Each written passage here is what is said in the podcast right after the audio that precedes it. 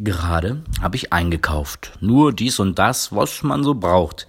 Da schien es mir, als nutzen viele die Supermärkte als Ausflugsziele.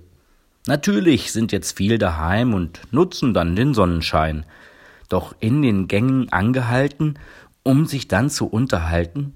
Ach, man hat sich ewig nicht gesehen und so nen Schwatz ist doch ganz schön. Vom Abstand will ich gar nicht reden. 1,50 kann man ja auslegen.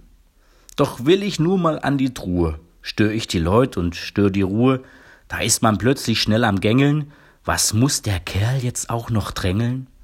Ihr lieben Leut, ihr Pensionäre, wen schützen wir denn in der Misere?